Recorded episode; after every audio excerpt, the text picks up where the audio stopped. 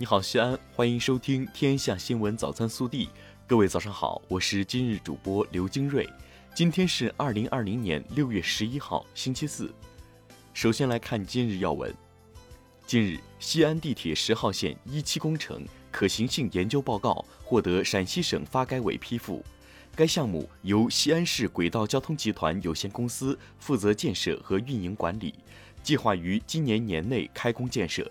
地铁十号线一期工程南起杨家庄站，北至水景公园站，线路全长约三十四点二公里，其中地下线十二公里，高架线二十二点二公里，共设车站十七座，其中地下站七座，高架站十座。本地新闻：六月十号下午，市委召开常委会会议，认真传达学习习近平总书记在五月十四号。中央政治局常委会会议上的重要讲话精神，分析我市疫情防控形势，研究统筹抓好常态化疫情防控和经济社会发展工作，传达学习习近平总书记来陕考察关于全面从严治党的重要讲话精神，安排部署做好赵正永严重违纪违法案一案促改工作。省委常委、市委书记王浩主持会议。市人大常委会主任胡润泽、市政协主席岳华峰列席会议。六月十号，记者获悉，今年经开区新建改扩建的三所学校将于九月份投用，可提供近八千个学位。二零二二年秋季学期将按照西安市基础教育提升三年行动计划要求，完成十二所学校的新建改扩建任务。实现新增学位两万一千一百二十个。西安市公安局交警支队、西安市城市管理和综合执法局从六月十号至七月十号开展为期一个月的停车秩序联合整治行动。昨日整治首日，共揪处违法停车行为五千五百九十二例。世园路维护改造工程将于六月十二号二十二时开始施工。东三环安底立交南侧辅道污水泵站维修改造工程施工将于六月十三号零时开始。西安市公安局交通管理局根据相关法规，结合施工需求和交通状况，将对施工期间围挡路段实行新的通行措施。西安交警灞桥大队将开始启用辖区十六处交通违法信息采集点位。对交通技术监控设备抓拍的机动车违反限行规定、闯红灯、社会车辆违规使用公交专用车道、机动车驾驶人不系安全带等交通违法行为进行查处。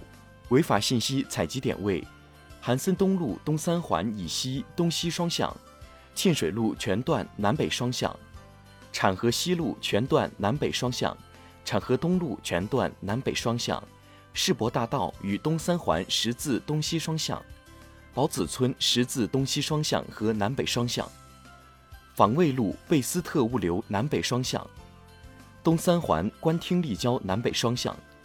灞柳西路东三环以西东西双向，灞河东路东三环以西东西双向，东三环世博大道十字南北双向，北三环欧亚大道以东东西双向。东三环三电人行天桥东西双向，东三环安底立交南北双向，安底立交东三环东西双向，咸宁东路东三环以西东西双向。日前，位于西安航天基地东长安街与雁引路交叉口处的东长安街雁引路立交工程建成通车。该立交工程是连接航天基地与曲江新区、长安区之间重要的交通转换节点。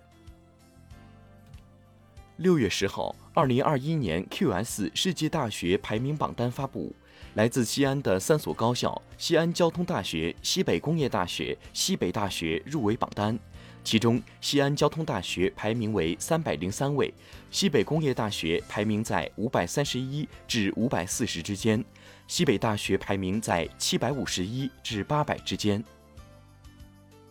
记者昨日获悉，二零二零年秦氏杯西安市拳击公开赛将于七月三号至五号在西安秦氏拳击健身俱乐部举行。据介绍，今年的比赛设男子五十四公斤级、五十七公斤级、六十公斤级、六十四公斤级、六十九公斤级、七十五公斤级、八十一公斤级，共七个级别的较量。六月十号十二时二十九分，陕西辽源煤业有限公司掘进工作面发生煤与瓦斯突出事故，井下七名人员失联，现正在全力救援中。国内新闻，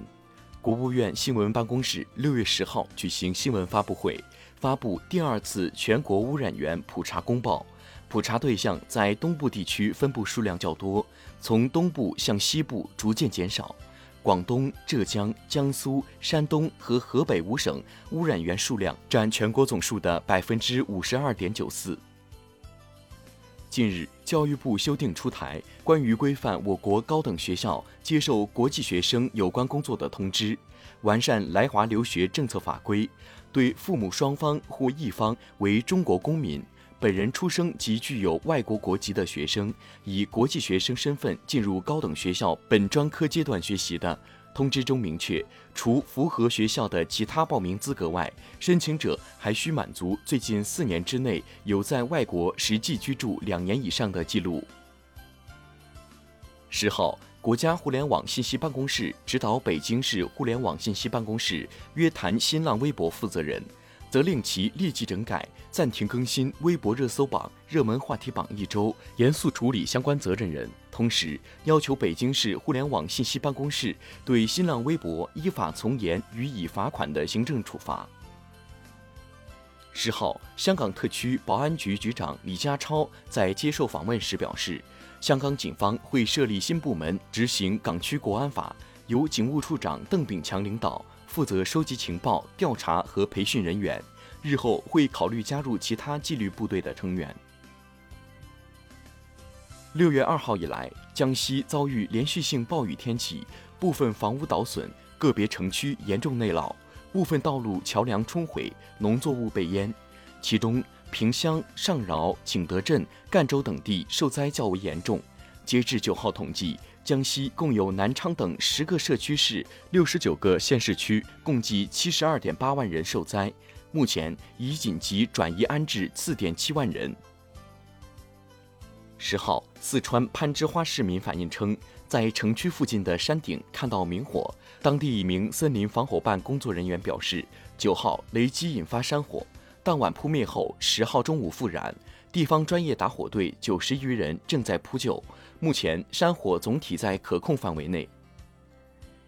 近日有媒体报道，山东冠县人陈秋元高考落榜十六年后，报考成人教育学校填报信息时，才发现被冒名顶替上了山东理工大学。十号，山东省冠县官方微博通报，责成县纪委监委、县公安局、县教育和体育局成立联合调查组，对此事开展调查，相关调查处理结果将及时向社会公布。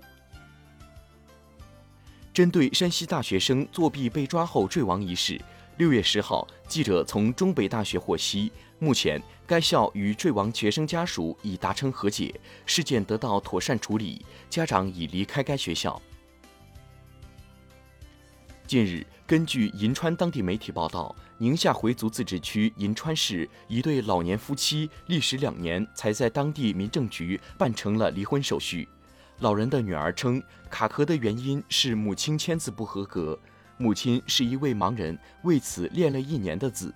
银川市西夏区民政局婚姻登记处回应，民政局把能省去的环节都省了，但本人签字或口述录像这些不能省的环节，一步也省不了。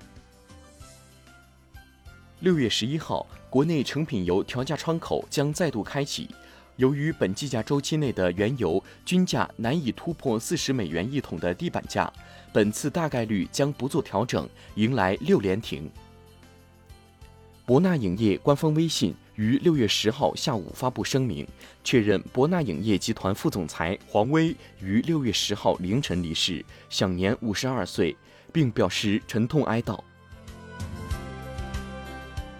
更多精彩内容，请持续锁定我们的官方微信，明天不见不散。